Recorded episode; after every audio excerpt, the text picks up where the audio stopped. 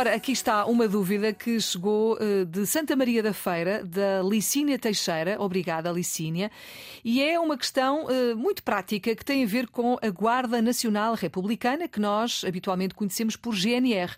E ela pergunta por que GNR e não GNR, uma vez que começa por um, por um G, não é? Portanto, a primeira letra é um G. Uh, e devia ser GNR, G de gato.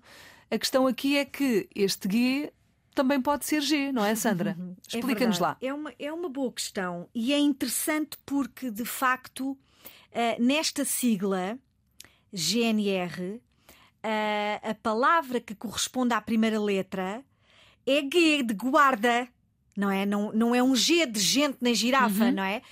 Porque é assim, a letra G, que é a nossa sétima letra.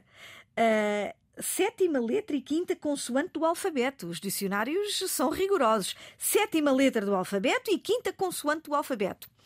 Pode pronunciar-se de duas maneiras. G e G. Esse e, é que é o problema, é, é? E porquê é que é assim? Porque junto do A, do O e do U, nós temos de facto o som G de gato, gato, uhum. guarda uhum. nacional republicana, uhum. gato, uh, go, go, gordo. Aliás, quando os miúdos aprendem a ler, é, é o G de gato, não há dúvida. É o G de gato, é o G exatamente, gato. exatamente. O que acontece é que a letra G junto das vogais e I lê-se G. Lê G, gente, Gema. girafa, gema, gema, girafa, gema. Ora bem, Resumindo, e para que possamos ser claros para os nossos ouvintes, a letra G permite as duas pronúncias, G e G. De facto, a nossa ouvinte tem razão. Nesta sigla. Devia ser G. Devia ser G. Porque guarda Ora, é bem, G. Exatamente, não tem é... toda a razão, tem toda a razão.